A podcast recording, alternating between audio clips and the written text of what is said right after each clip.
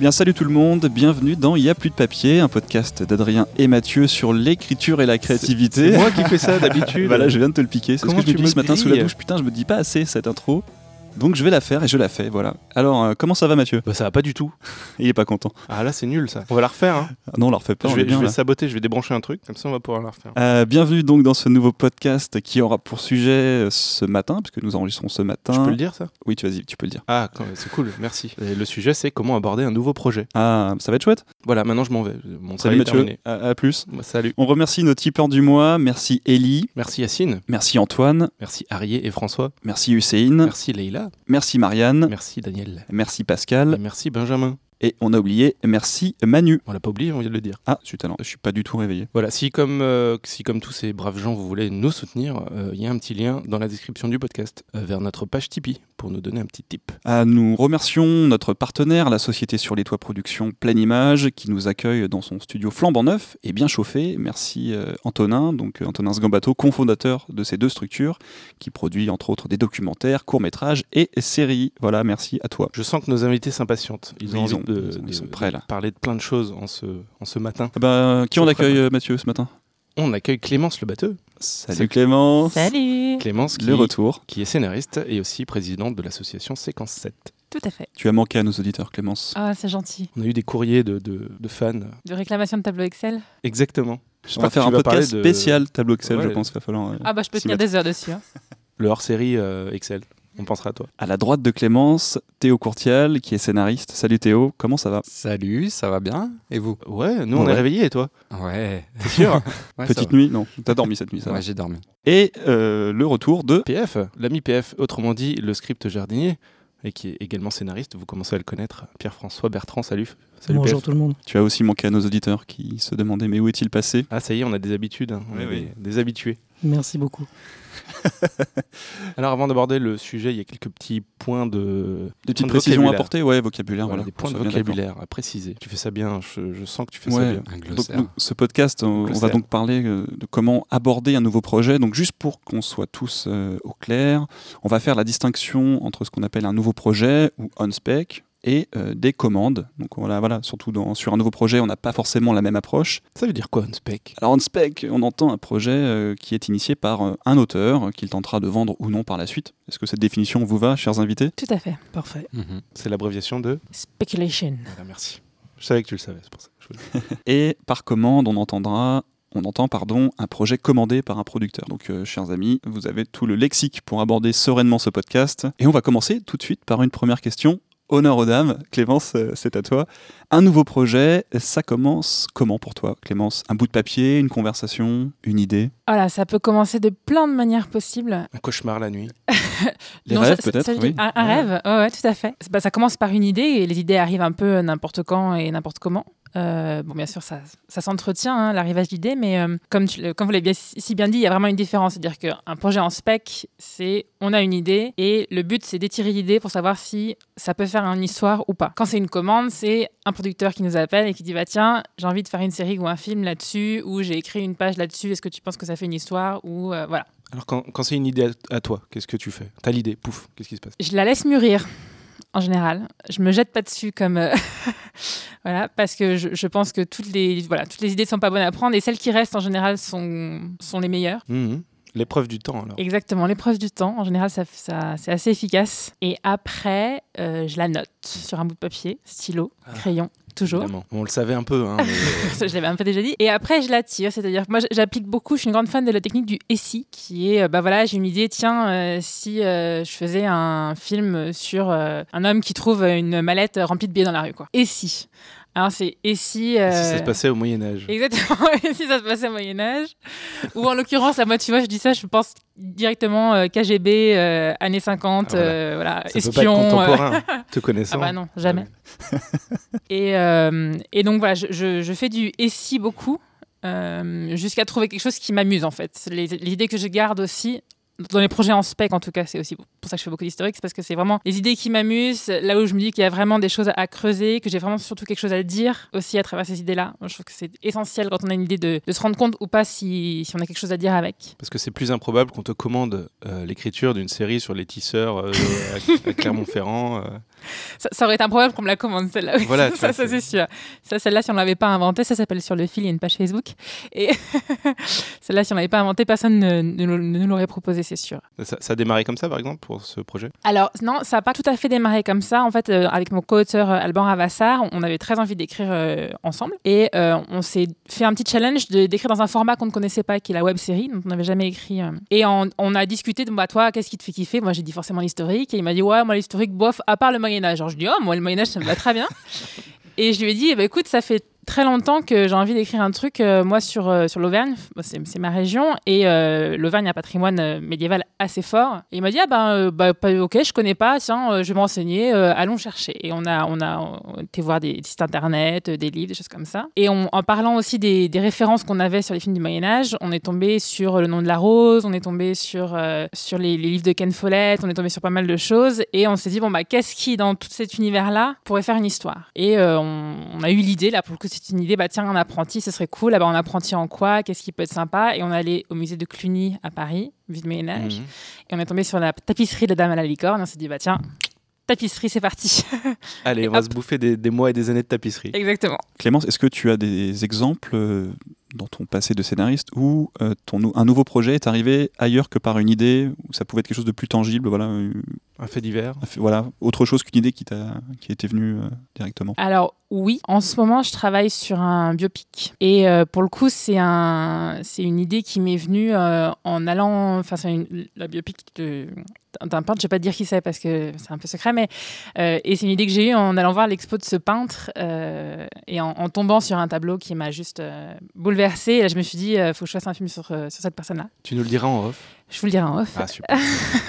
Là, encore une fois, je me suis dit, il faut que j'écrive son histoire parce que son histoire me parle. Euh, et et c'est par ce tableau me parle, et ce qu'elle a à dire me parle, et ce qu'elle raconte dans sa peinture. Oui, en fait, c'est une femme, je suis en train de me trahir, mais ce qu'elle raconte dans sa peinture me parle. Et du coup, euh, voilà, c'est pour ça que je vais faire un biopic sur elle, et c'est comme ça que c'est parti. Quoi. Ok. Eh bien super. Pierre-François, je suis sûr que tu as plein de choses à dire sur. euh, Tu nous avais dit une fois dans un précédent podcast que tu adorais cette phase de démarrage d'un projet. Et je pense qu'on on va pouvoir te laisser l'antenne pendant un quart d'heure, tranquillement. Non, non, pas, pas un quart d'heure, mais c'est vrai que euh, C'est quoi l'origine d'une idée chez Pierre-François Bertrand? quand vous avez proposé ce sujet, en fait, euh, j'étais vraiment ravi parce que je crois que c'est vraiment la, la phase la plus sympa, en tous les cas me, me- me concernant, mais je, je- je vois que j'ai entendu que Clément justement a tout de suite parlé de plaisir.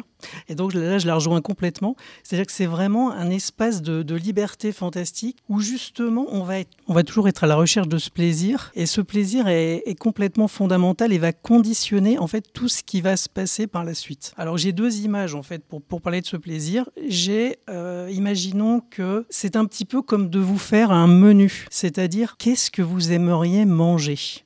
C'est exactement ça. Alors donc vous allez mettre, alors bien sûr vous êtes parti d'une idée, alors on va, on va parler de l'idée plus tard j'imagine, mais Et si c'était un menu? C'est un peu le Donc- mélange des deux.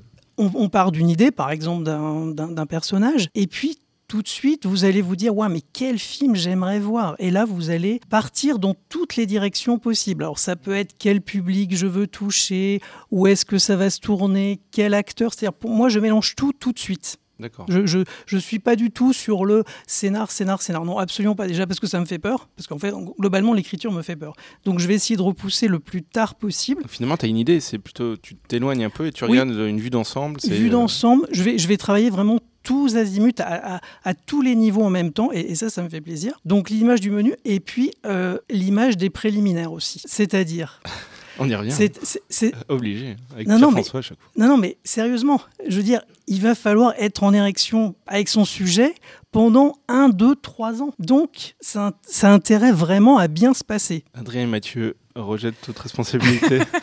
Non, mais c'est vrai.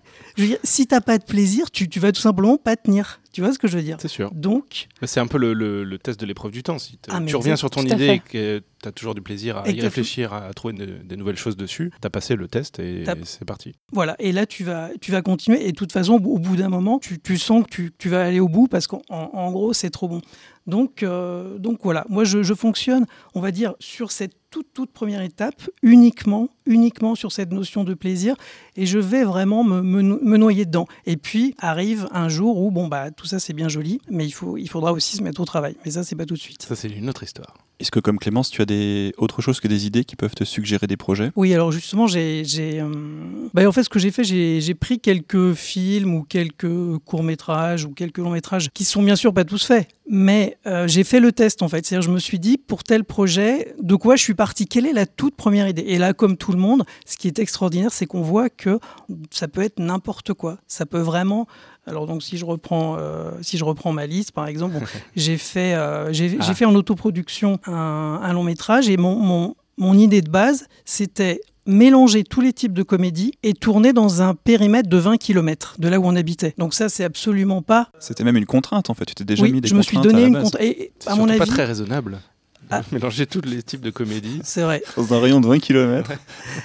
Donc voilà, donc ça on voit bien que c'est pas une idée scénaristique, c'est une contrainte. Et je pense que souvent euh, les, les contraintes sont euh, des, des formidables points de départ pour justement euh, booster notre créativité. Alors autrement, vous voyez par exemple j'ai fait un court métrage qui s'appelle Deux larmes dans une poubelle. Bon bah là une idée simple, un couple habite chacun dans une poubelle. Bon bah ça voilà ça c'est- ça c'est très voilà ça c'est très scénaristique. Ça m'appelle une pièce de Beckett.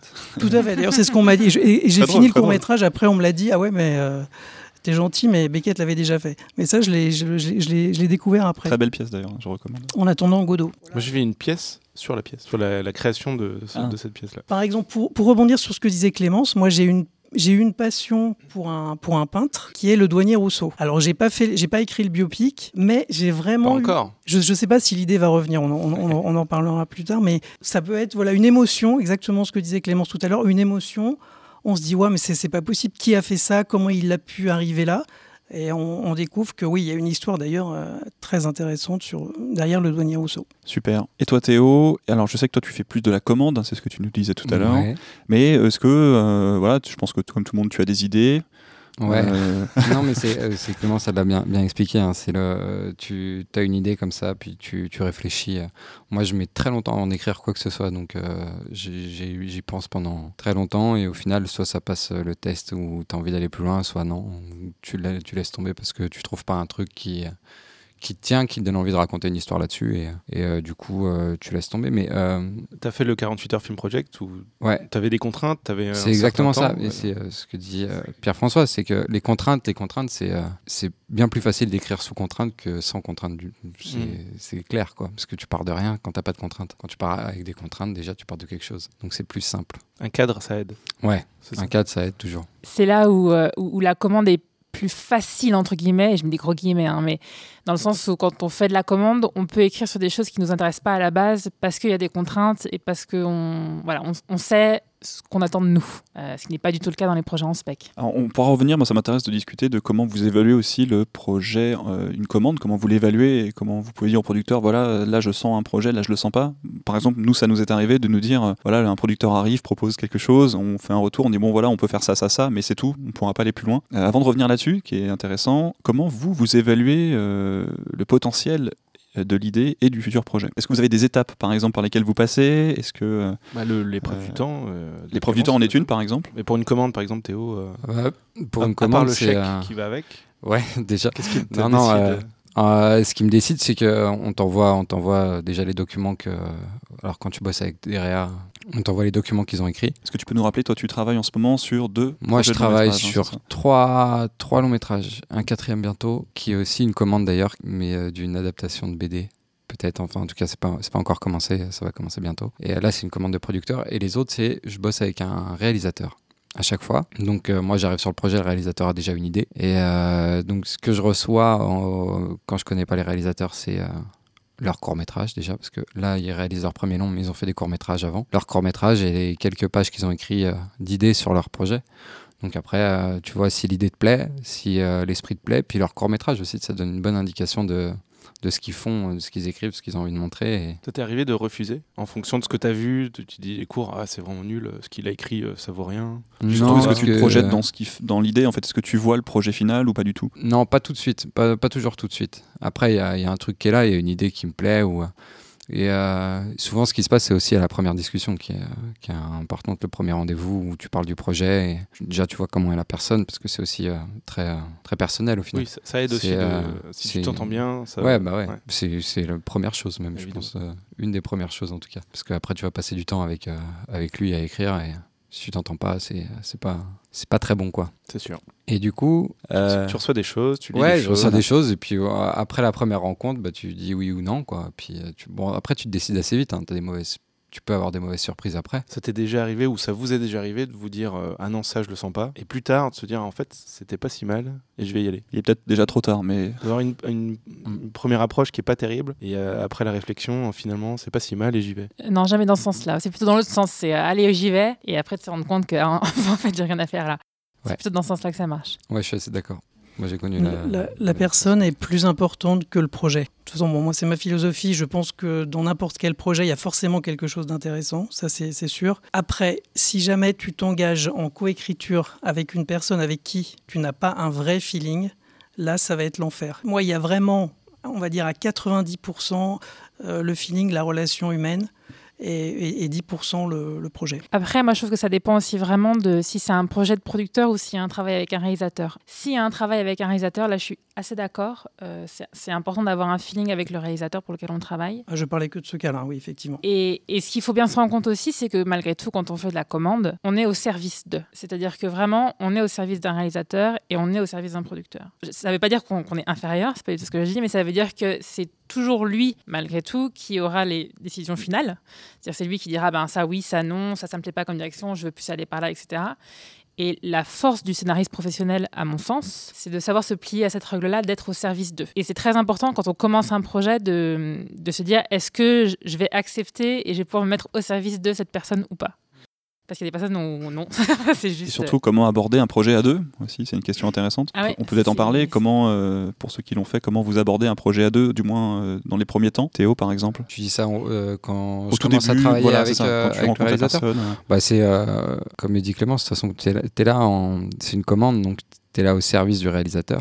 Donc la première chose, euh, moi, que je fais, je pose beaucoup de questions sur son projet pour euh, essayer de comprendre ce qu'il veut raconter et comment il veut le raconter. Après, une fois que tu as cerné ça, c'est plus facile de travailler parce que tu es sur la même longueur d'onde. Et après, euh, si tu veux concrètement comment ça se passe, les, les, premiers, les premiers, premières semaines, les premiers mois, c'est euh, que des réunions, on fait que parler du film sur le principe du SI, on n'écrit pas vraiment. Enfin, moi, je prends des notes, euh, j'écris tout, euh, tout ce qui se dit pendant les réunions, et on fait juste que parler du film, parler de scène, euh, mais tout dans le désordre, parfois. Parfois, on parle d'un truc, puis on parle d'un autre truc totalement qui n'a rien à voir, qui est dans une autre partie du film, où, on parle des personnages, on, on, se dit un peu leur psychologie, tout ça. Et ça, ça dure des semaines, des mois, puis quand on a beaucoup de matière, qu'on commence, on sent qu'on connaît bien le film, les personnages, euh, là, on commence à, une certaine chronologie, en tout cas, quand, quand, on en parle. Et puis, quand on a refait un peu toute la chronologie du film, là, on fait une conduite où on.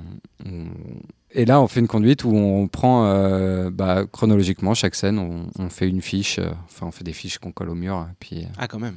Ouais, on fait mais ça. Un peu de discipline. Euh, ah, mais, de moi, euh, attention, je suis reconnu pour mon organisation et ma discipline dans, dans l'écriture. C'est dans, dans ma vie que c'est plus compliqué. tu sais que tu as une challenger. Tu fais des tableaux Excel. Je fais pas de tableau Excel, non. Après, je suis un peu, je suis un peu à l'ancienne. Moi, j'ai un cahier, un stylo et puis des fiches et un tableau en liège. Oui, non, mais je, je, je, bon, je plaisante pour de vrai. J'ai pas de tableau Excel. Euh, Pour l'écriture Non, pas pour l'écriture. Et toi, Clémence, pour, euh, quand tu travailles à deux, comment tu évalues avec ton co-auteur le, le, nouveau projet? Eh ben, exactement euh, comme Théo, moi, je, je, passe beaucoup, beaucoup de temps à discuter euh, avec mes co-auteurs, même si c'est des scénaristes, même si c'est, même si c'est des producteurs. À partir du moment où c'est de la commande, il faut vraiment comprendre euh, ce que l'autre a envie de raconter, quoi. Et parfois, l'autre ne sait même pas ce qu'il a envie de raconter, et donc il faut l'aider à accoucher de ce qu'il a envie de raconter. Et ça, c'est encore plus, enfin, c'est, encore plus de travail, mais euh, c'est assez passionnant en général. Par contre, moi, j'ai besoin quand même régulièrement de poser des choses sur papier. J'ai besoin d'écrire, euh, même si tout change après, c'est pas grave, parce que j'ai un peu de mémoire de poisson rouge déjà, donc souvent je me souviens pas de ce qu'on a décidé d'une réunion à l'autre. C'est un problème. Mais et après, c'est aussi parce que euh, de, poser les choses sur papier, même si c'est un synopsis d'une page, même si c'est juste une fiche personnage ça aide à prendre le recul. Euh, ah, tu veux dire que tu rédiges des choses entre. Euh... Ouais. Ah ouais. Moi, non, je, moi, je, je, prends tout en note. Tout, est, tout ce qui est dit est noté, mais je n'y retouche pas avant. Euh, avant toi, c'est sur le moment, tu prends des notes, et toi, c'est plutôt après, tu résumes finalement les idées? Ouais, tout à fait. Bah, après, je, je prenais sur le coup, mais c'est Oui. c'est vrai que je peux pas rester un mois vraiment sans, sans, sans, rédiger quelque chose, quoi. même si c'est un petit truc. euh, j'ai besoin de, de ça pour prendre du recul. Ça démange, c'est ça. C'est ça. Euh, Je voulais juste revenir sur euh, ce qu'on disait tout à l'heure sur la, le premier, le- l'a priori qui est pas terrible au début et qui finalement donne quelque chose. Nous, euh, nous on a eu ça récemment, le truc sur lequel on bosse en ce moment. Ah oui, oui, c'est vrai. Oui, oui. On nous a demandé euh, des idées de long métrage pour des types de, de personnes qui seraient dans le film. Pour des comédiens, déjà. Voilà. Voilà. C'était assez spécifique. On s'est dit bon, bon, on va voir ce qu'on ce qu'on trouve. Mais euh, de base, ça nous parlait pas super, euh, super trop. Et euh, on a trouvé des idées qu'on a proposées aux producteurs. Et des idées où on n'était pas, pas à 100% encore convaincus nous-mêmes que c'était intéressant. Mais on y allait pour, parce que voilà, c'était sympa, le- parce que le producteur est sympa, pareil, hein, la personne est chouette, donc on a envie de faire un effort et de voir ce que ça peut donner. Et lui nous a réorienté sur quelque chose et on s'est dit, ah oui, là c'est cool. Ouais. Et là on est allé à fond et là on n'arrête plus et c'est- très chouette en fait. Et, euh, alors qu'on partait sur un truc, on se disait, mais qu'est-ce qu'on va, qu'est-ce qu'on va faire de ça Euh, on, va, Mhm. on va jamais trouver une idée assez intéressante. Et, et au final, euh, Donc c'est son retour en fait qui vous a fait euh, rebondir?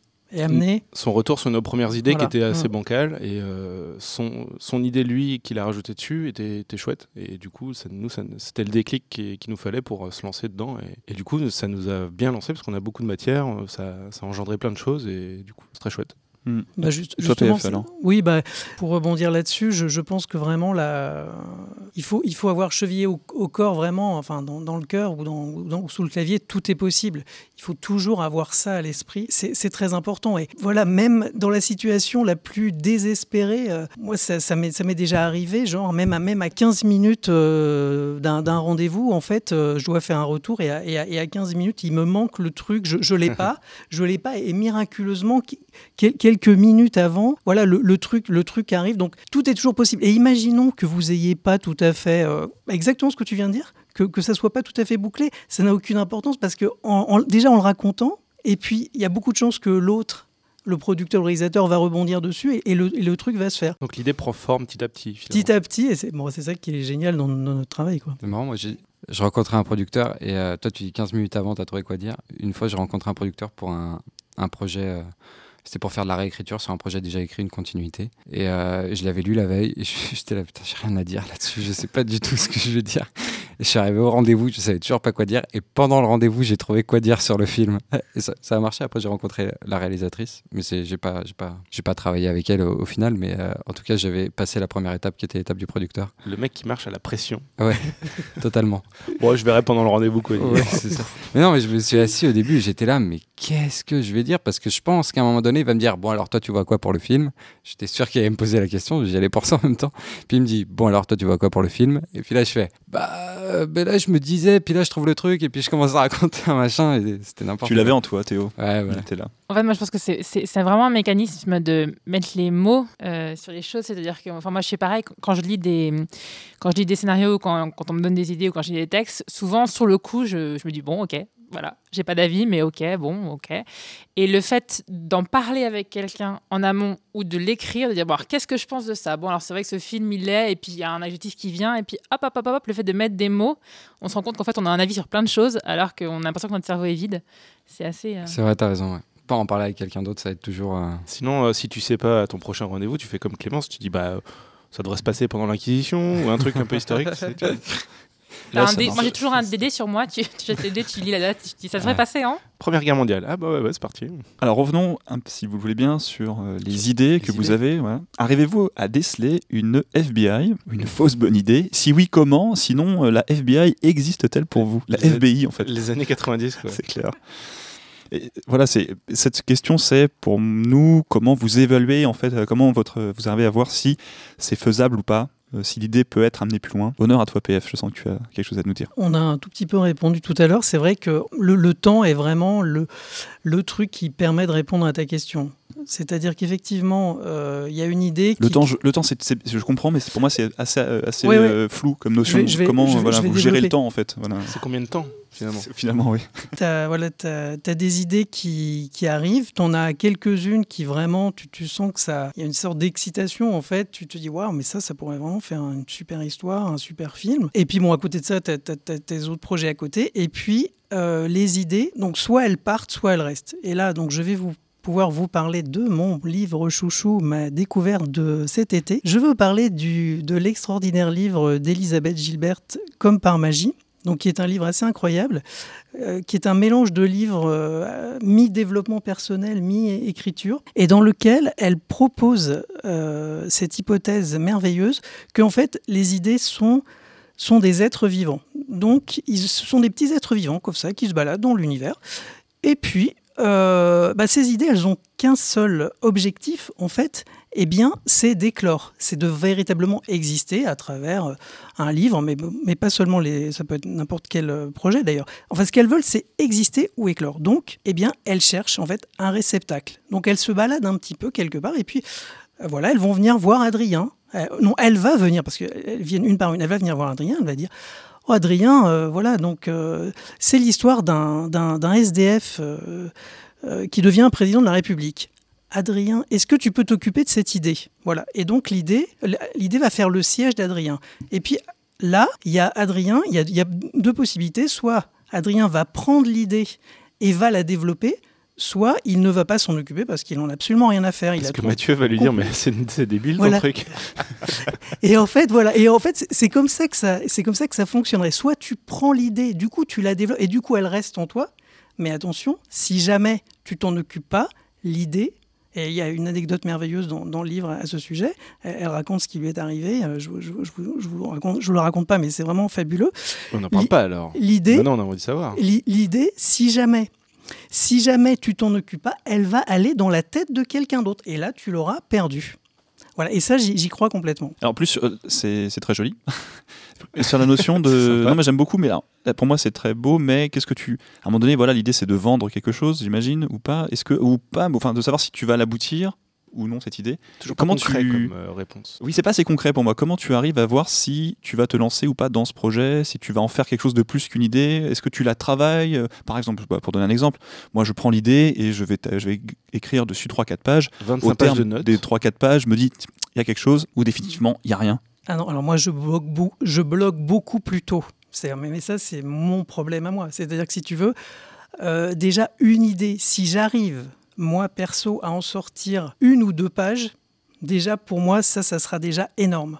C'est-à-dire que faut bien savoir que moi, la plupart des idées, en fait, je les, je les, je les lâche. C'est-à-dire, je, je sens que c'est des fausses bonnes idées. Pour moi, sur 10 idées, il y en a, il y en a au moins, au moins euh, 9 à, à, jeter, en fait. Donc, le, le, ratio est vraiment assez, assez désespérant. Et par contre, si j'arrive à, à, écrire quelque chose d'une ou deux pages, là, je pense que c'est bon. Après, donc une fois que j'ai écrit une ou deux pages, que j'ai un peu... C'est déjà ça le premier test. Voilà, que j'ai un peu quelque chose, après laisser passer du temps, quelques semaines plus tard, tu relis ton histoire, et là, soit c'est... Tu dis, waouh, mais je suis vraiment trop bon, soit tu dis, mais je suis vraiment une grosse merde, c'est complètement nul, je jette. Tu, tu, vois ce que je veux dire Mais il y a, comme ça, il y a une, il y a une évidence qui, qui, apparaît. Alors on reviendra après sur la gestion de l'échec, parce que ça, moi, ça me parle plus aussi en termes de, voilà, est-ce que je vais y arriver ou pas? On peut en parler plus tard. Clémence, toi, euh, est-ce que tu décèles? Comment tu les décèles? Ces fausses bonnes idées Est-ce qu'il y en a? Est-ce que ça existe, ce concept? Je me permets juste d'intervenir deux secondes. Finalement, pour nous, c'est très simple. on se raconte chacun nos idées et on voit si ça passe chez l'autre. C'est l'avantage d'être deux, en fait, pour le coup. C'est très vite, euh, on décèle euh, si c'est de la merde ou pas. Parce que ton, ton SDF président, là, moi, oui, je sais que tu crois pas trop. Ouais. Pas trop. J'essaie de te la vendre l'autre jour. Bon, j'essaierai avec quelqu'un d'autre. Voilà, pardon, Clémence, tu peux répondre. Non, mais euh, je pense que vous avez raison. C'est un très bon moyen de tester des idées sur les autres. Euh, ça, c'est un bon moyen de savoir si c'est une, une fausse bonne idée ou pas. Moi, j'ai tendance à me méfier des idées euh, un peu trop euh, high concept. Pourquoi? Parce qu'en général, c'est des fausses bonnes idées. C'est-à-dire qu'il y a ah. souvent, euh, il y a souvent le truc de Ah, mais oui, mais bien sûr, et si en fait les aliens c'était des coccinelles et qu'ils étaient en train de nous envahir sans qu'on le sache? Bon. Et là, on se dit Ah, mais oui, mais non, en fait, pas du tout. Parce que. C'est un peu la guerre des mondes, ce que tu viens de dire. en fait, c'est une bonne idée. Mais non, moi, je, pour le coup, moi, j'ai aussi besoin d'écrire pour savoir si c'est des bonnes idées ou pas. Euh, j'ai besoin de savoir si justement le, le SI fonctionne et si au, bout d'un moment le SI euh, t'emmène vers des pistes complètement loufoques et tu te dis non, non, mais là je suis en train de partir euh, n'importe où, c'est pas des bonnes idées.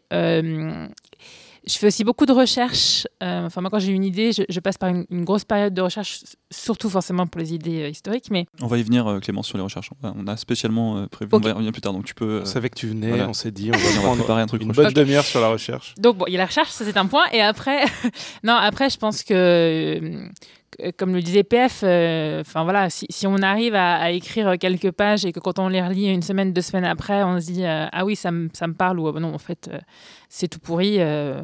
Il n'y a rien, je sens rien. Faut, Des faut... fois, ça fait mal. Hein. Tu écris ton truc, tu dis putain, c'est l'idée du siècle, ça va être génial, je vais, je vais en faire un, un putain de film. Deux semaines après, tu relis, mais attends, mais c'est moi qui écris ça, hein. c'est quoi ce truc Ouais. C'est moi quand j'avais 5 ans? Ça, c'est Ah oui, humiliant. Ah, moi, ça m'est jamais arrivé d'être à ce point-là non plus. Je me dis, oui, bon, en fait, peu, euh, on se dit, oui, bon, c'est facile. Enfin, je, je trouve que c'est assez hum, rapide quand on est scénariste de tomber un peu dans la facilité au début, quoi, de, de tomber sur l'idée un peu cliché. On se dit, mais si, c'est une bonne idée. En fait, quand on prend du recul, on se dit, non, c'est complètement cliché, c'est, déjà vu. Est-ce que tu penses que l'expérience euh, amène à prendre du recul justement plus facilement et à voir un peu ce qui est faisable ou pas Ou tu dirais que Parce qu'on a plus vite le radar Voilà, qui s'affole. ça, en euh, fait. Je pense, ouais. ouais, ouais. Euh, je, je pense que c'est dû aussi euh, au fait que euh, quand on écrit en spec, malgré tout, comme tu le disais, Adrien, c'est pour vendre le projet derrière. Euh, alors, soit on a vraiment une, une idée complètement folle. Moi, j'ai un, un ami euh, qui, qui fait ça, avec qui je coécris, qui s'appelle Franck Thomas, qui a des idées complètement folles et qui en fait des romans. Et ça donne des romans complètement barrés et géniaux, mais au moins, euh, il, il y va, il va au bout de son idée, euh, il développe le truc, mais c'est des romans, donc ça n'a pas la même finalité. Malgré tout, quand on écrit un scénario, encore une fois, il faut le vendre, ça va être réalisé, ça va devenir un film, et on peut pas non plus faire n'importe quoi. Euh, et, et le fait de savoir ça, quand on écrit en spec, malgré tout, il, faut- il faut faire le ménage vite. On a, plus on devient professionnel, moins on a, on a de temps à perdre malgré tout avec des fausses bonnes idées. les contraintes concrètes de la, de la, de la faisabilité d'un projet, ça aide aussi à éliminer. euh, les Exactement. idées. Tout à fait. Si on se dit qu'il faut, faut filmer des millions de coccinelles euh, qui se transforment en aliens, tout de suite on va se dire, oui, ça va être un peu compliqué à filmer, on laisse si, voilà, si tu te dis euh, ce projet, il faut que je le vende, l'idée est bien, mais elle est difficilement vendable, est-ce que pour toi c'est un critère de j'écarte cette idée, je verrai plus tard ce que j'en fais, mais pour l'instant je vais me concentrer sur des choses plus faisables? Oui, tout à fait. Et en effet, je pense qu'après, il y, y y, y a des idées qu'il faut garder. C'est-à-dire, moi, j'ai un, un stock d'idées où, je- sur le coup, je me dis, c'est pas une bonne idée, ou euh, je verrai plus tard, ou là, là, je peux rien en faire tout de suite euh, avec la personne que je suis aujourd'hui, mais peut-être dans 10 ans, c'est une idée qui va vachement me parler. Ou... C'est c'est ça aussi, comme, comme le disait PF, les idées, elles arrivent, euh, elles t'arrivent parce que tu es dans un, un état mental euh, particulier, parce que tu as l'âge que tu as, tu as l'expérience que tu as, tu habites dans le pays que tu habites.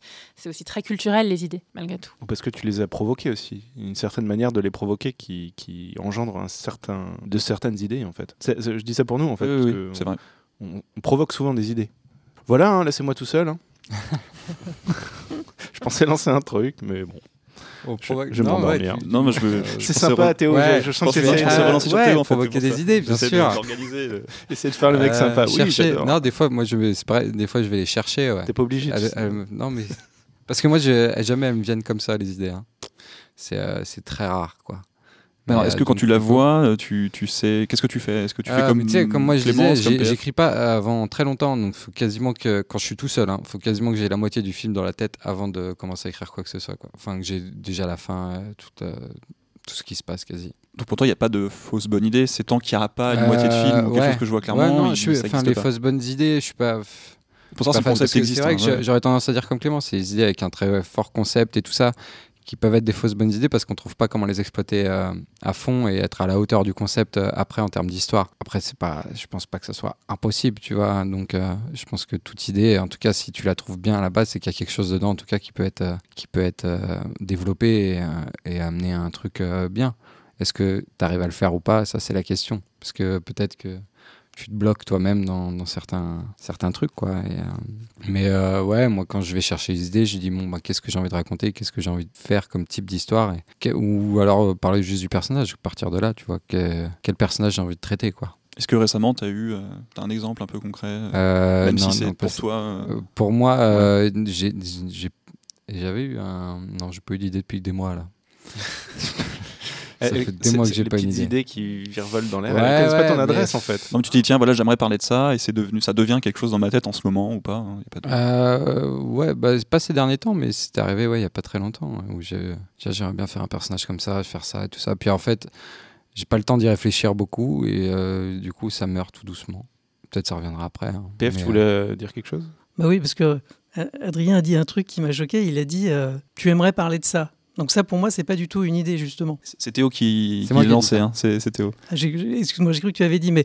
euh, C'est pas je une idée, mais ça peut amener pour- des idées. pour- pour moi, je, je- je pense que c'est très rare, en les cas me concernant, ça n'arrive pratiquement jamais, de partir de d'un thème par exemple. Moi, ça, ça m'arrive jamais parce que je, je suis pas du, je suis pas du tout entre guillemets un intellectuel, donc euh, pour moi, ça, me bloquerait tout de suite. Par exemple, euh, si un producteur m'appelle et me dit ah ouais alors là, écoute euh, Pierre-François, faut absolument faire un, voilà, je voudrais faire un long métrage sur le racisme. Alors là, là, je, serais complètement affolé, je n'y arriverai jamais. Euh, donc, je, pense que ce qui est intéressant dans notre métier, c'est justement qu'on part vraiment de n'importe quoi. Et ça peut même être un objet, par exemple. On peut, partir d'un objet, euh, on peut partir d'un sentiment, on peut partir même d'une odeur. Euh, on peut partir d'une carte postale, d'un dialogue dans la rue. Ça m'est souvent arrivé d'entendre un, dialogue dans la rue qui, qui résonne bizarrement. Je rentre chez moi, je le note et waouh, ce dialogue, il est, assez incroyable. Ça peut même être, juste une phrase. Et pour en revenir à ce que vous disiez tous les deux, je vous rejoins. C'est très étonnant d'ailleurs. On est tous les trois d'accord sur le fait que les high concepts en fait, eh bien, euh, finalement, ça donne pas grand-chose. Et, c'est un peu mon drame parce que moi, j'adore ça, en fait. J'adore les, histoires high concept. Donc, je me suis un peu spécialisé là-dedans. Et en fait, je suis complètement d'accord. C'est vachement dur. C'est-à-dire que c'est un peu comme une fleur qui a l'air absolument extraordinaire, mais en fait, comment tu fais après? Comment tu, comment tu l'as fait pousser? Comment tu l'as fait grandir? Euh, elle, est trop belle au départ, en fait. Une idée qui est trop belle au départ, finalement, ça peut être un piège magnifique parce que tu peux ne pas réussir à développer une histoire d'après ce, ce high concept. Adrien, le high concept, je pense que ça te parle. Oui, ça me parle, mais j'ai lâché l'affaire. j'aime bien en trouver, j'aime bien quand il y en a que ça arrive, mais bon, j'essaie de faire attention aussi. Du high concept dans, dans les tiroirs.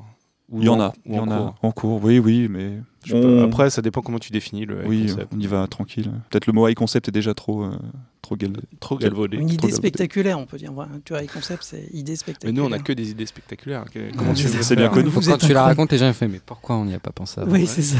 Idée, c'est extraordinaire. Théo EPF, tu, tu... c'était euh, clair ou pas du coup euh Non, c'est marrant parce que quand tu dis un objet, tout ça, toi, tu, tu, tu parles par exemple, tu entends un dialogue ou, ou un objet, te donne une idée mais tu te dis pas, tiens, je vais faire un film sur cette bouteille d'eau. C'est-à-dire que, tu vois, moi, quand, quand je dis euh, que je vais réfléchir à, un type de personnage ou un truc comme ça, c'est parce que j'ai pas d'idée à la base. Donc, il faut, faut que je les provoque et euh, mettre des contraintes. Parce que quand un producteur te dit fais un film sur le racisme, par exemple, bah, au moins, déjà, tu as une base. Quoi. Toi, tu parles des contraintes qui sont déjà dans un film, en fait. Un personnage. Oui, voilà, ouais. Puis, en fait, déjà, j'essaye de choisir mes contraintes qui vont me plaire. Donc, tel type de personnage, tel type. Euh, où tu peux donner des exemples, hein, t'as le droit, si tu veux. Euh, ouais, non, ça va être. Euh, c'est trop. c'est toujours un mec de 30 ans, tu sais. Ou...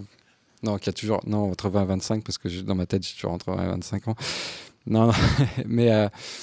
Euh, en tout cas, euh, trouver un personnage ou euh, un genre de film, même faire une comédie, une comédie noire ou ces derniers temps, je me, dis, je me disais ça, tiens, je referais bien une comédie noire comme au, début où j'écrivais, je, faisais ça, puis j'en ai pas fait depuis super longtemps. Du coup, je me suis dit, tiens, je reviendrai bien un peu aux, bases. Et, donc, voilà, je me mets des contraintes pour m'aider à trouver des idées ensuite. Mais euh, là, le but, c'est d'aller la chercher, l'idée, et c'est pas elle qui vient à moi. Parce que moi, c'est très rare que les idées arrivent comme ça. Mais est-ce que tu as pas remarqué que euh, si tu es dans une phase où, euh, justement, tu es en pleine écriture, donc que tu cherches des idées, que moi aussi, ça m'arrive très souvent, j'en ai pas, j'en ai absolument pas. Et à partir du moment où tu, rentres dans le flux, c'est-à-dire où tu commences à avoir des idées, à ce moment-là, tu en as beaucoup. C'est-à-dire qu'en fait, les idées, elles arrivent par, par escadrille, en fait. dire tout d'un coup, c'est par rafale, elles te tombent dessus. Et puis après, si malheureusement tu, tu, tu perds ce, flux, eh bien tout d'un coup, tu vas te retrouver dans, dans un no man's land. Tout d'un coup, il n'y en a plus du tout. C'est assez étonnant. Oui, c'est toujours, euh, toujours le début, de toute façon, qui est compliqué. Hein. Après, une fois que tu as, l'idée, euh, que tu la trouves assez solide, écrire le film, ça, ça déroule. Hein. Enfin, moi, j'ai pas de problème de ce côté-là euh, c'est pour ça qu'en commande, je, je, me débrouille bien parce euh, il y a le truc de base qui est là. Ensuite, il suffit de développer, d'explorer toutes les possibilités, et, de tout questionner. Mais moi, il y a une méthodologie. et après, les idées, quand tu as autant de contraintes, c'est carrément plus facile. Mais le début, c'est toujours, c'est toujours complexe quand on est seul. Est-ce que vous décortiquez les journaux à la recherche de faits divers un peu foufou pour trouver des idées un peu Moi, j'adore faire ça. dingue. Ouais. Moi, j'adore. Perso, c'est bon. Je lis les journaux rien que pour ça d'ailleurs. Je suis à je guette les petites histoires sympas et marrantes que je vais découper et mettre de côté. Et donc le président de la République, c'était un SDF avant, c'est ça? C'était bien. As eu l'idée? Ouais. T'as lu son un article dans le journal? Non, récemment j'ai trouvé une super histoire, euh, quelque chose qui m'a beaucoup touché. Et je me suis dit tiens, ça pourrait faire un film. Et je lis aussi beaucoup de, bah, grâce à toi Mathieu, des enfin des magazines de science-fiction, enfin pas de science-fiction, pardon, de science, voilà, de science. Ça peut donner des idées pour d'éventuelles histoires de science-fiction, parce que j'aime bien la science-fiction. Oui, Voilà. c'est le point de départ d'un truc. C'est le euh, point de Il départ, suffit d'imaginer la suite et Voilà. de la tout, science-fiction. tout est là en fait, il y a plus qu'à. Des fois, tu te dis c'est de la science-fiction, mais en fait, c'est réel. C'est réel, ouais. C'est pour ça que je confondais même là les deux, tu vois, quand je parle, je sais Ouais. plus trop où je suis.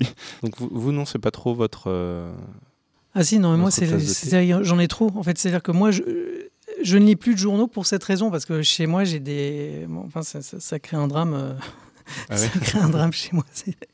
J'ai des, des- des tas de, de feuilles, de trucs très, très bizarres qui ressemblent à rien, que, que je trie pas parce que je suis, je suis un peu paresseux. Et, et- et donc, en fait, oui, moi, j'a- j'adore ça. Je suis, je suis, comme, je suis comme Adrien, j'a- j'adore euh, tomber sur des trucs, mais le problème, c'est que quand on a des milliers, après, tu fais quoi? Tu vois, ça, ça- ça crée carrément un, un problème. Mais si t'en as des milliers, c'est que t'as pas trop trié à la base, parce qu'il peut Oui, pas y avoir des milliers de faits divers euh, qui font des super films. Ah mais je- moi, j'en, puis en plus avec Internet, je veux dire, tu vas sur le moindre site, il y a tout de suite Ah un, oui, oui. un truc. Donc ça, c'est, aussi dans mon ordi. Mon ordi, il est complètement saturé. Mais, mais en fait, ça sert à rien parce que ce qui compte, c'est une fois, que, comme tu viens de le dire, une fois que tu as toutes ces idées, ben, il faut évidemment les sélectionner, les, les trier, euh, les agencer, les Ouais. marier ensemble. Et ça, ça demande de la rigueur. Ça demande de la rigueur et beaucoup de temps. Avec beaucoup de temps, ouais. Ou un tableau Excel. Et là, voilà. Eh oui. Et on a... euh, Elle est Toi, là, Clémence, il y a des... t'as une Non, recette Qu'est-ce qui marche pour toi Tu as des titres d'articles, tu les notes, euh, hein, tu, tu te donnes une note en fonction de si c'est intéressant ou pas. et Oui, oui, c'est vrai. Petit à petit, tu as un fichier Excel plutôt que d'avoir une, une tonne de papier chez toi. euh. Quand, tu, tr- quand tu tombes sur l'idée, tu la notes dans un tableau. euh, c'est peut-être beaucoup plus simple finalement pour. euh, Écologique. Ouais, En ouais, plus- tu as raison. Et on vous renvoie sinon au podcast sur les outils du créatif, parce qu'on parlait d'Evernote. Et Evernote permet de trier, notamment de conserver des pages web. Ouais, ouais, voilà. C'est très pratique et de faire des tags et de les noter euh, pour les recherches. Bon voilà, si ça peut vous aider. Car tous nos podcasts sont gratuits et à réécouter à l'infini, jusqu'à plus soif. Clémence, est-ce que tu voulais ajouter quelque chose? Tu as une manière de faire, peut-être pour trouver des nouvelles idées, des brainstorming entre collègues, euh, dans ta tête, toute seule, tes faits divers? Euh, ouais, moi- L'histoire, c'est vrai, beaucoup l'histoire visiblement, mais autre Ouais. chose Euh, oui, oui, au- autre chose, bien sûr. hein, C'est une mine. J'en de- rigole, mais je. C'est une mine de- d'histoire, l'histoire. Ah, bah, com- complètement. Euh, là, pour le coup, tu- quand tu dis que la science, il y a tout, l'histoire, il y a tout. hein. Il y a Hmm. juste à se servir. Il y a plus d'humain même dans l'histoire, hein, je pense, hein. Bah oui, et, et- à sélectionner. Après, encore une fois, euh, toutes les histoires ne font pas des bonnes histoires. C'est-à-dire que hum, moi, récemment, ça m'est arrivé et je me suis dit, ah, j'ai une super idée, je vais écrire un film sur, la- sur cette personne-là. En, en l'occurrence, c'était un- encore un, un biopic. Je me suis dit, mais oui, ça va être super, euh, ça, ça va faire un super film, etc. Euh, je peux le dire, en l'occurrence, c'était sur, euh, sur Surcouf et ça parlait à mes racines bretonnes, c'était les pirates, j'adore les pirates, enfin bref. Et j'ai- je me suis renseignée sur la vie de Surcouf et rien du tout, quoi. Ça ne m'a pas parlé, mais du tout, du tout. Surtout Non, la période où il ouvre des magasins d'électronique, non C'est C'est c'est ça. un peu perdu. Pourtant, c'est intéressant, puisqu'il. Non, non, mais en fait, euh, disons que vraiment, dans sa vie, il n'y a pas un truc où je me suis dit, ah, ça, ça me parle. C'est-à-dire que, enfin voilà, je me suis dit, T'as bon, pas bah, trouvé d'écho chez toi dans son Exactement. histoire qui Voilà, puisse donc je me suis dit, bon, bah, pour le coup, fausse bonne idée.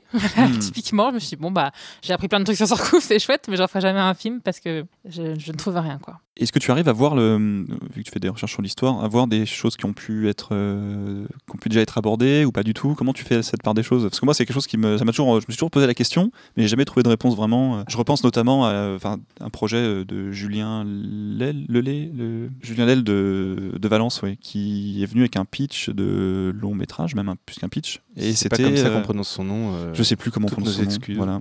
Il a pitché un projet donc historique, enfin qui avait, qui s'était vraiment passé, mais c'était très très spécifique. Et je me suis dit, waouh, comment il a trouvé ça? Donc euh, voilà ma question, Clémence, comment on trouvait des idées euh, Julien Leslie. Laisse-les, pardon. Le lait. Le lait. Pardon. pour- Euh, comment on trouve des idées historiques? Euh, faut... Là, là, c'est pareil, il y a, il y a tellement, tellement de ressources, euh, les, les- les magazines et des magazines d'histoire. Euh, Il y a euh, l'imaginaire un peu collectif aussi, des noms qu'on entend qui, qui- qui nous posent des questions. Récemment, avec Séquence 7, on était au, au- au Festival du film historique euh, de, de Toulouse et on a fait un, un piège binôme dans le cadre du, du festival. Donc, le principe d'un piège binôme, rapidement, c'est on, on tire au sort un binôme qu'on ne connaît pas et en une journée, on doit écrire un synopsis. Et là, c'était un piège binôme entre historien et scénariste, ce qui était vraiment très, très fun.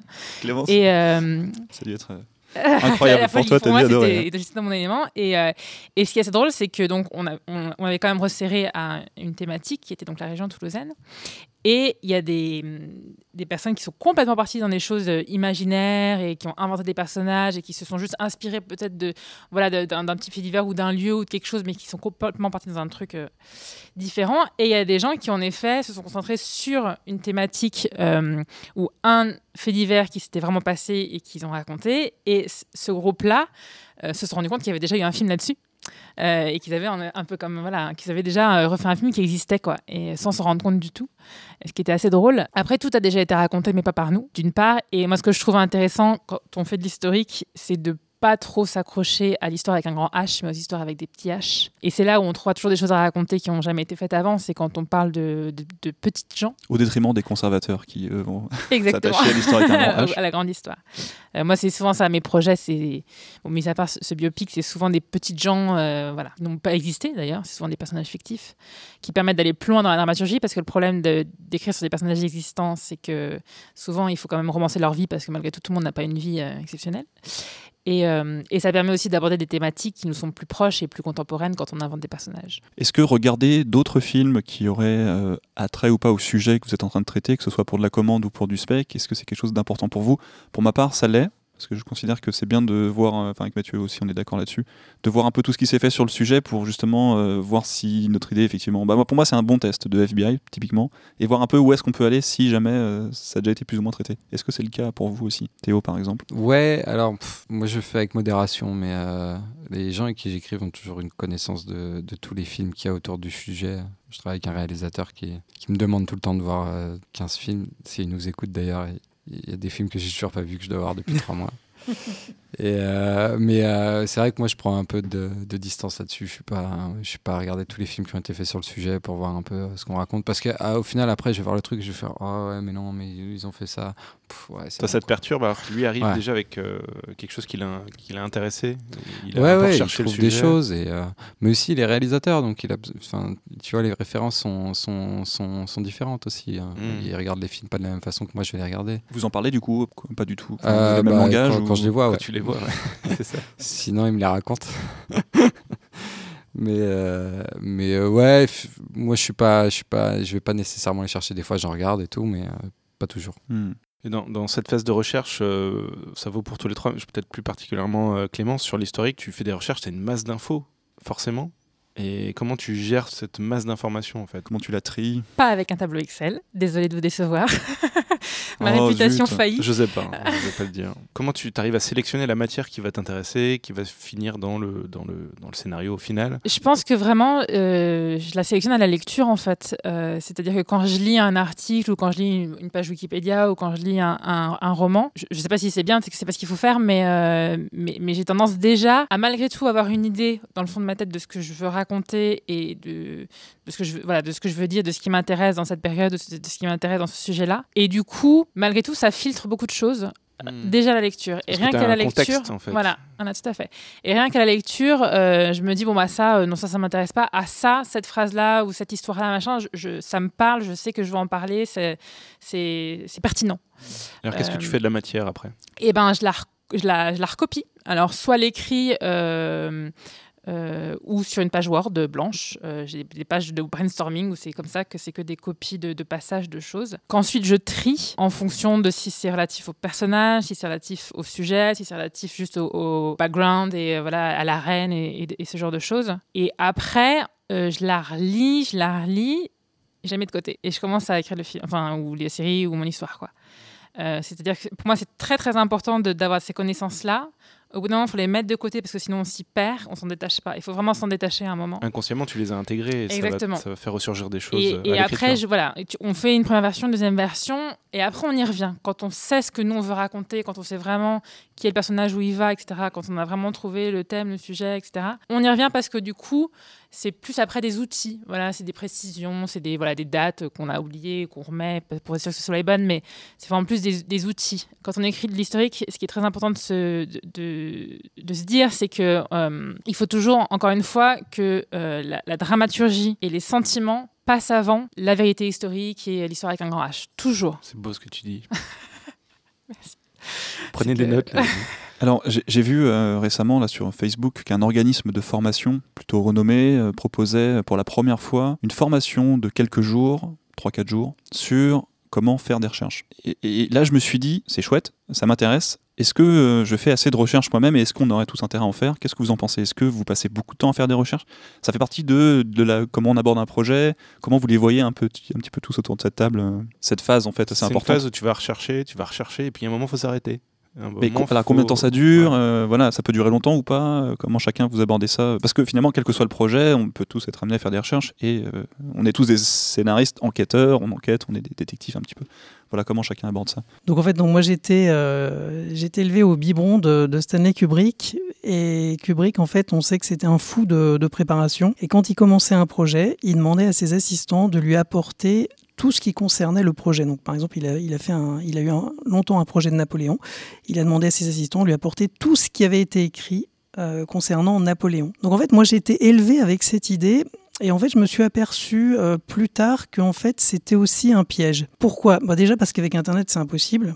On ne peut absolument pas lire euh, ni voir tout ce qui concerne un, sujet parce que ça représenterait probablement des années. Et je pense que oui, cette documentation, alors bien sûr, ça dépend de ton, de ton projet. Euh, donc c'est pour ça que moi j'aime bien les projets qui se passent bon, un peu à la, à la Terry ou qui se passent que dans l'imaginaire parce que du coup, tu peux t'amuser à écrire tout ce que tu veux et tu n'as aucune recherche à faire. Donc ça, c'est vraiment le genre de projet, contrairement à, Clémence, sûrement parce que je suis un peu plus paresseux, qui me qui m'enthousiasme. Maintenant, sur la plupart des projets, il y a évidemment des recherches, il y a des films à, voir aussi, mais disons que il faut savoir raison garder, il faut pas se noyer dedans, parce qu'au bout d'un moment, en fait, tu, passes de, tu passes de l'autre côté, en fait, et tu passes tout ton temps et toute ton énergie dans cette documentation. Et à mon avis, c'est vraiment un piège. Il faut sentir, faut alterner les périodes, Cl- Clémence vient de le dire, où on va être dans la documentation, et puis tout d'un coup, tout couper, arrêter et vraiment retrouver euh, son terrain de jeu, son imaginaire,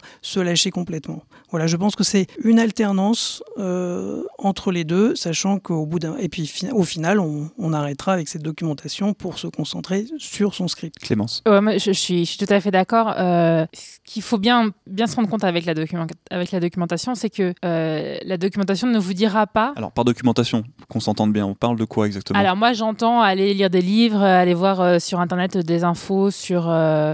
euh, euh, sur plein de choses. Là, par exemple, je suis en train d'écrire un, un court métrage avec un, un réalisateur euh, sur euh, la, la garde d'enfants, sur un père qui se bat pour, euh, la, pour la garde de son fils. Bon. Et en fait, euh, pour l'instant, euh, je ne me suis pas du tout, du tout renseignée sur comment ça se passait. Il va falloir que tu te maries, que tu fasses un enfant, ensuite que tu te sépares. Alors, on va peut-être aller un peu moins loin dans les recherches et la documentation, mais dans le sens où euh, je, je sais que je vais aller voir un avocat pour lui demander vraiment techniquement comment ça se passe. Donc, tu vas aller enquêter un peu sur le terrain. Exactement, mais pour l'instant, euh, j'ai vraiment besoin de savoir de quoi mon film va parler. Enfin, la, documentation, elle arrive vraiment dans un second temps. Elle arrive après l'idée d'une part et après euh, la phase de euh, se poser la question de qu'est-ce qu'on veut raconter. C'est vraiment essentiel. Il y a trop de films aujourd'hui qui ne racontent rien et qui sont juste justement euh, plein de plein d'infos, plein de voilà, mais mais mais c'est vraiment essentiel. Après, ça, peut évoluer, les thématiques évoluent, etc. Mais je pense que quand on se lance dans un projet euh, en spec, en tout cas, encore une fois, il faut vraiment savoir ce qu'on veut raconter parce que ça va orienter aussi la documentation d'une manière très précise. C'est-à-dire que moi, quand je vais aller voir mon avocat, je vais pas du tout lui demander bon bah la mère, alors est-ce qu'il faut que bah, je m'en fiche. Moi, mon, sujet c'est le père et c'est un père qui est très précis, qui est euh, voilà, qui est en, difficulté euh,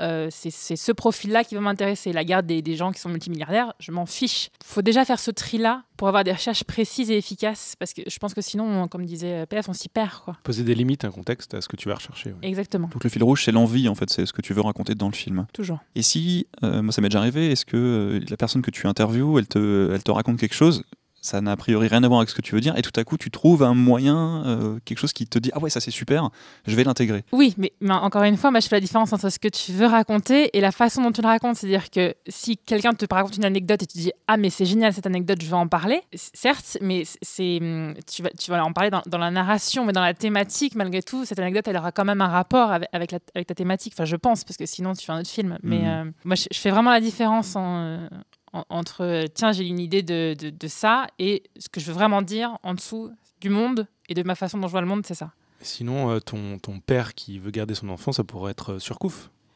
Tu auras un bon, euh, bon compromis là C'est vrai. Mais typiquement, Clémence, est-ce que tu, moi par exemple, je connais assez mal l'appareil judiciaire français, je me suis un peu documenté là-dessus. Est-ce que c'est quelque chose que tu vas Pourtant, un peu t'étais déjà en regarder ga- en- T'étais déjà en...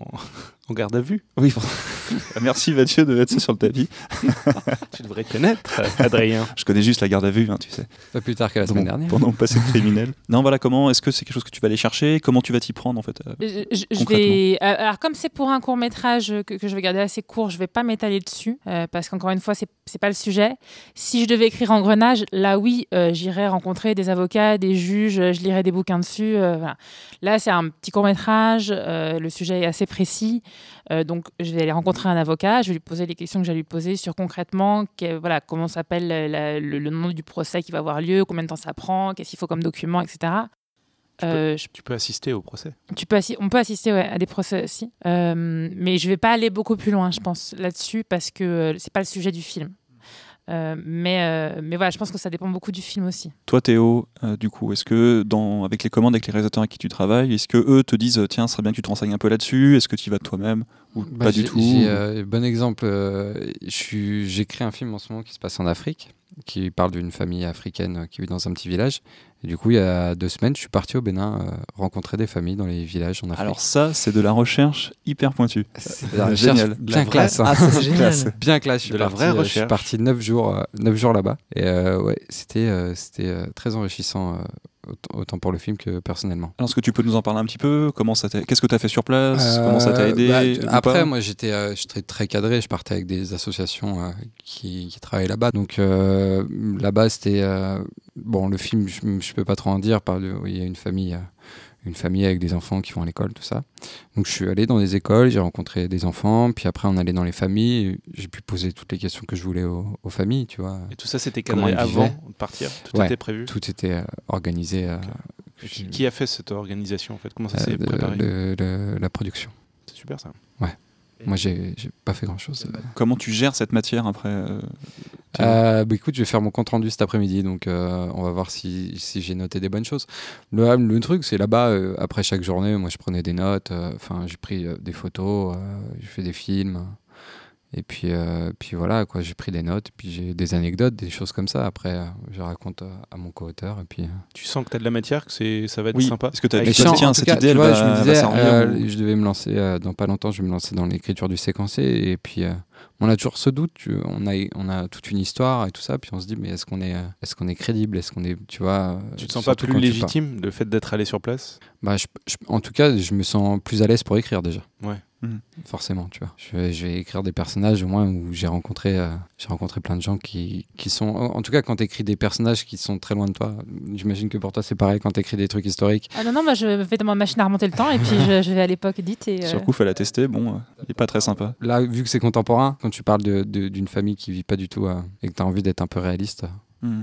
c'est quand même euh, une bonne expérience. C'est un très bon mot, ça, réalisme. Moi, ça, je vais vous dire, un- il y a un, un scénariste récemment qui nous a dit, à propos d'un film qu'il avait fait, enfin sur lequel il avait travaillé, il nous a dit, on nous a reproché de ne pas avoir trouvé ça, de ne pas avoir trouvé un élément du film réaliste, et il s'est dit, ah, est-ce qu'on a fait assez de recherche, est-ce qu'on a assez travaillé là-dessus? C'est pour ça que je vous pose cette question. Qu'est-ce que vous en pensez? Est-ce qu'on est, est-ce que c'est important d'être réaliste sur certains genres de films, bien sûr, et comment vous arrivez à gérer réalisme, crédibilité et histoire? Ce que je trouve vraiment très intéressant dans, dans l'exemple de Théo, c'est qu'en se rendant euh, au Bénin, eh bien, tout d'un coup, il y a tous les clichés qui, qui s'envolent. C'est-à-dire, il revient avec de la matière vivante, donc il est absolument sûr et certain euh, de poser une vérité des vrais personnages.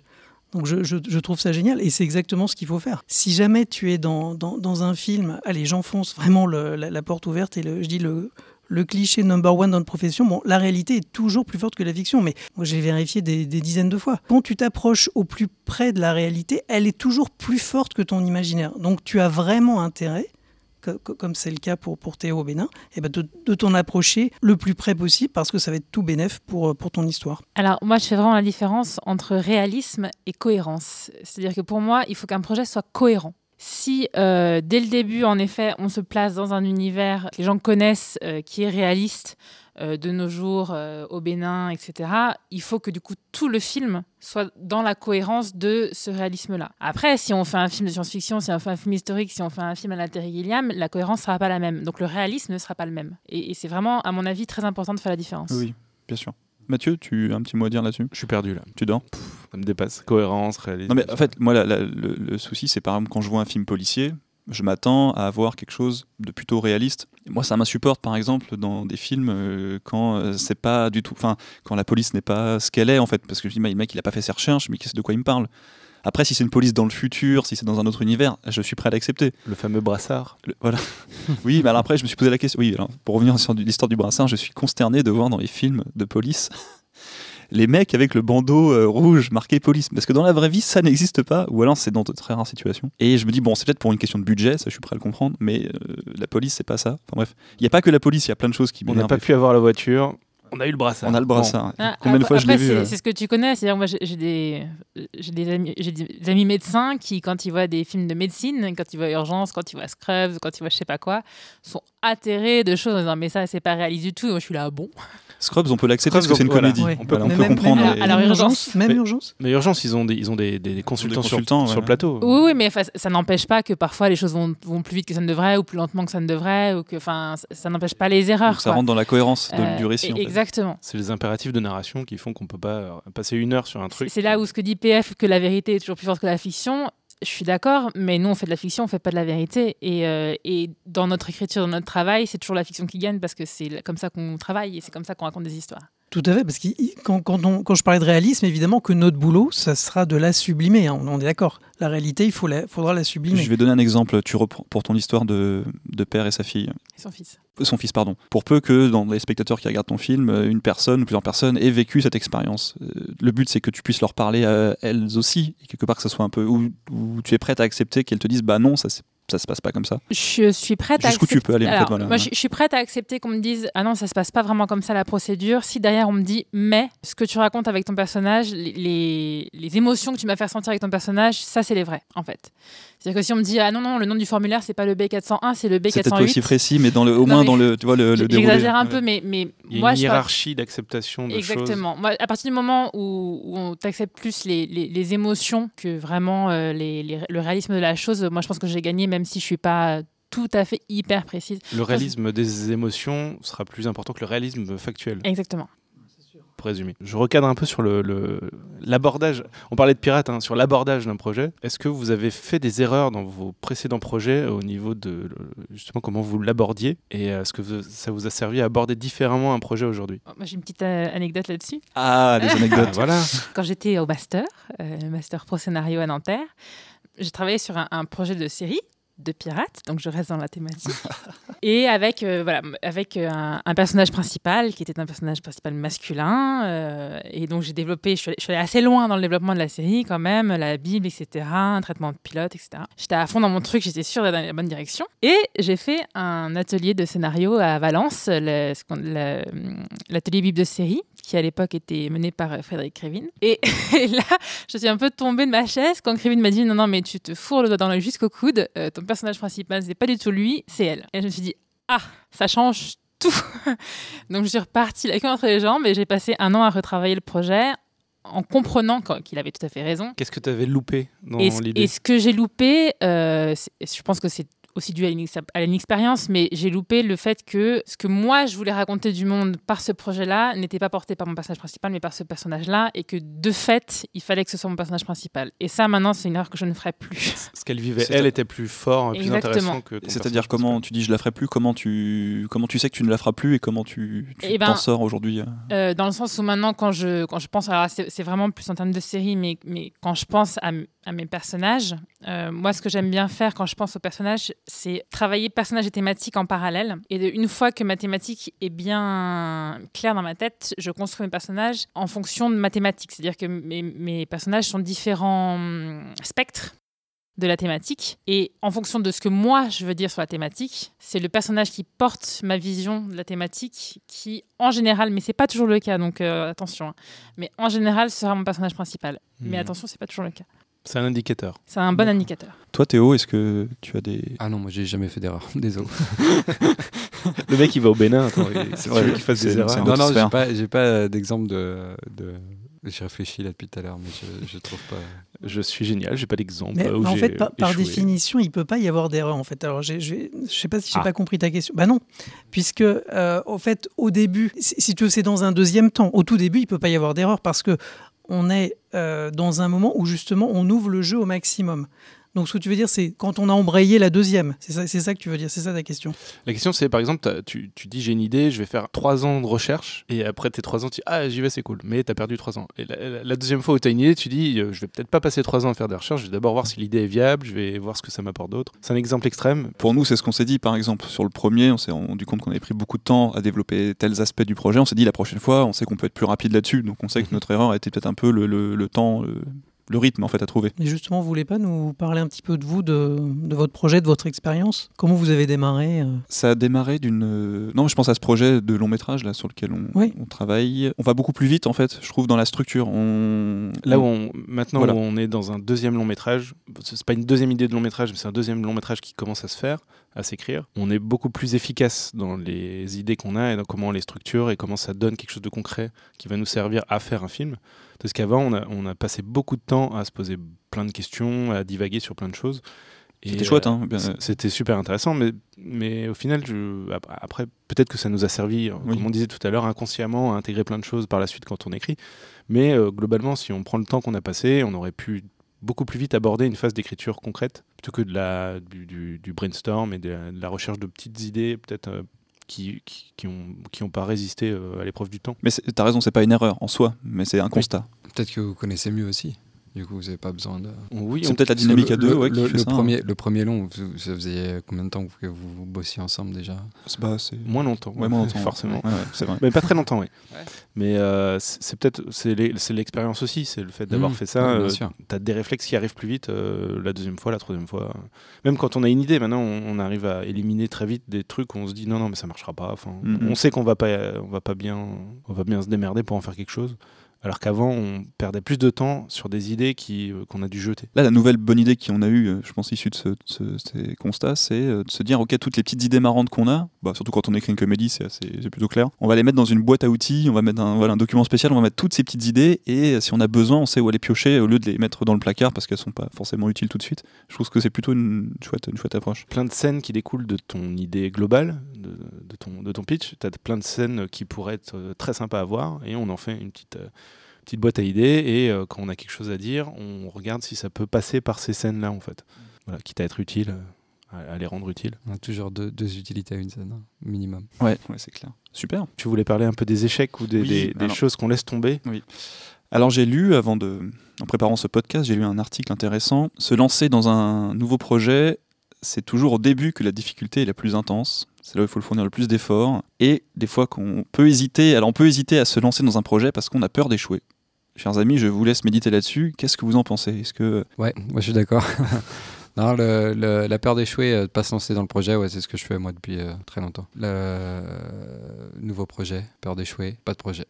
Telegram, Moi je fais ça, exactement. stop. Non, moi je fais, je fais beaucoup ça, ouais. J'ai de la chance parce que je travaille beaucoup à côté par des commandes, mais euh, initier un nouveau truc, ouais, c'est un peu. tu peux nous en parler un peu ou comment tu, tu te dis ok non, comment je, le- sais comment pas, je le vis, mais vis, pour, ouais, enfin, pour le moment je le vis bien parce que vu que je travaille beaucoup, c'est toujours dans un coin de ma tête, tu vois. Après, euh, quand j'aurai plus de boulot et que je voudrais commencer, euh, enfin je pense qu'au bout d'un moment déjà de bosser pour les autres, euh, je vais en avoir marre et je vais avoir envie de faire mon truc et puis et puis euh, et puis on verra à ce moment-là surtout comment je le vis.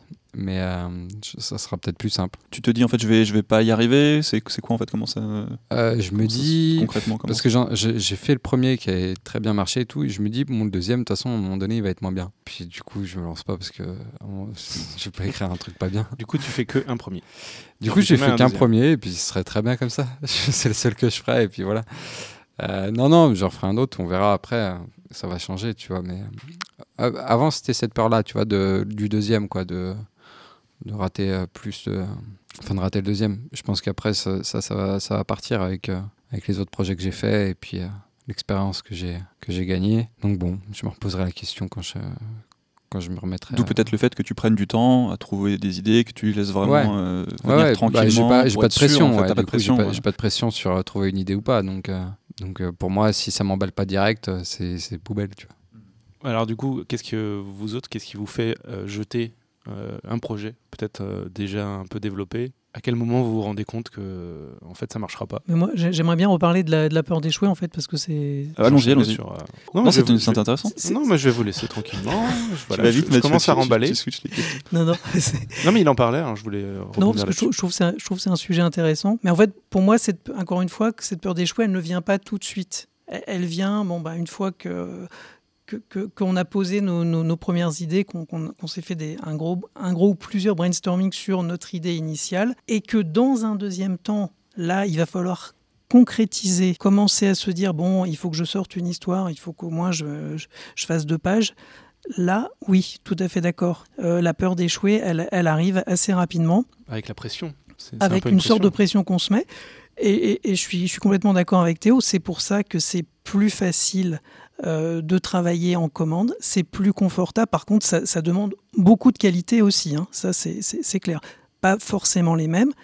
Euh, mais c'est vrai qu'en travaillant en commande, on a ce cadre qui, du coup, eh bien, fait complètement exploser cette peur d'échouer.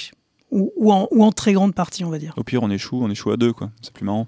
Oui, puis, mais généralement on n'échoue pas parce que de toute façon on a, on a une date, euh, on a des partenaires, on veut, on veut pas les décevoir, on est ambitieux, donc finalement on y arrive toujours en fait. Toi, Clémence, je, sens que tu grelottes de froid. Ma que tu- question, c'est. Non, ça va. Je te chauffer si tu veux. Ma question, c'est qu'est-ce que l'échec Euh, Dans le sens où. Enfin, ça veut dire quoi échouer? Ça veut dire euh, ne pas arriver à vendre un projet? Ça veut dire pas arriver à écrire un projet? Ça veut... Enfin, Je voulais dire ne, ne- ne pas arriver à écrire.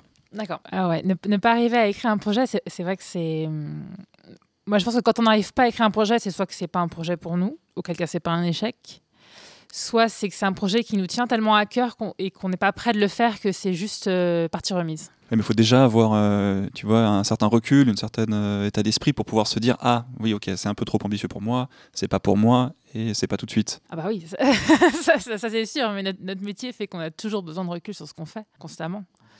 Euh, sinon, c'est sûr qu'on va dans, on se prend des murs euh, qui, font, qui font très mal, mais euh, Mais bravo pour ta sagesse en tous les cas. Oui, Parce que, oui, non mais je, je trouve ça magnifique et je suis complètement d'accord.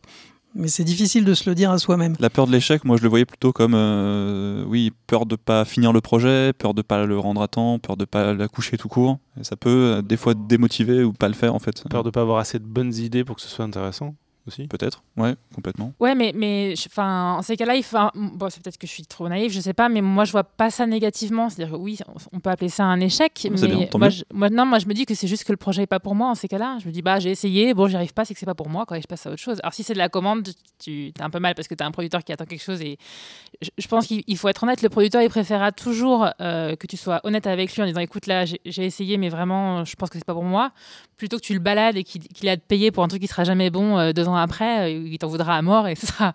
enfin, il, faut vraiment, à mon avis, être honnête là-dessus. Et qui t'envoie au Bénin, prendre des notes et tout. euh.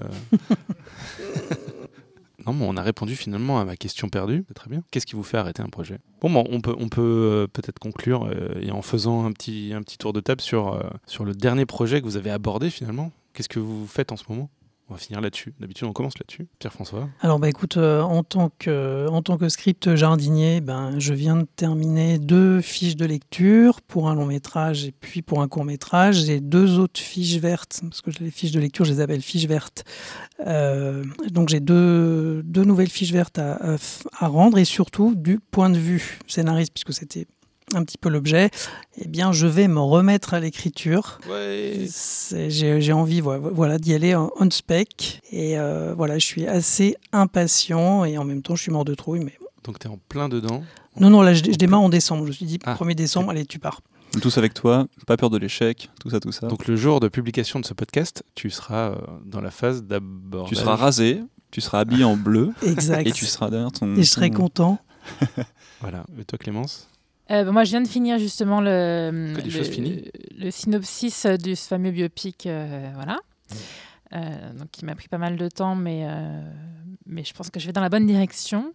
Et sinon, je fais un peu de commandes aussi euh, sur de l'animation notamment et sur voilà, des courts-métrages euh, euh, où j'épaule des, des, des réals. Donc, ça, c'est plutôt, c'est plutôt cool.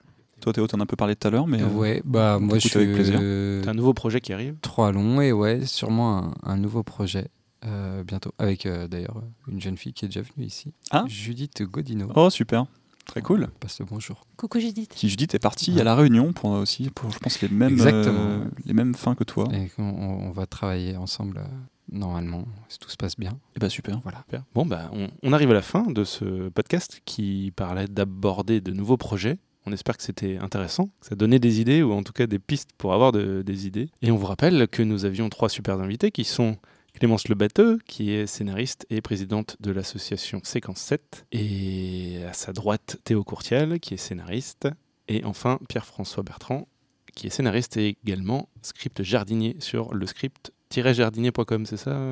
Tout à fait. de toute façon, il y aura des liens euh, dans la description du podcast. C'est la fin de ce podcast. Merci à tous de l'avoir écouté, suivi. On espère que ça vous a plu. Vous pouvez bien évidemment, comme d'habitude, nous laisser un avis sur iTunes, vous abonner au flux du podcast. Je rappelle, c'est gratuit. On le rappelle, c'est gratuit. Un s'abonner ne veut pas dire c'est faut payer. Non, non, et on peut réécouter les anciens surtout, réécouter, réécouter si vous avez loupé des épisodes. N'hésitez pas, c'est Ils sont gratuits, on les a pas, on les met pas encore en vente. Profitez-en. Je pense que ça n'arrivera pas. Non, ça n'arrivera pas. C'est comme Facebook, ça restera gratuit. Voilà. Alors, en parlant de Facebook, on nous retrouve sur Facebook, euh, euh, sur Twitter, arrobas de mec drôle. Et si vous avez des questions, des suggestions, vous pouvez nous envoyer un petit mail à podcast arobase adrien et mathieu.fr. Encore une fois, il y a tous les liens dans la description du podcast. Donc on vous donne rendez-vous le mois prochain pour un nouveau podcast qui aura pour sujet, Mathieu. Vendre un projet, du pitch au contrat. Waouh. Ouais, on va vendre des trucs. Eh ben, Bon, allez, c'est parti. ça donne envie. On y va. À la prochaine. À la Salut le monde. prochaine. Salut à tous. Merci. Salut À bientôt.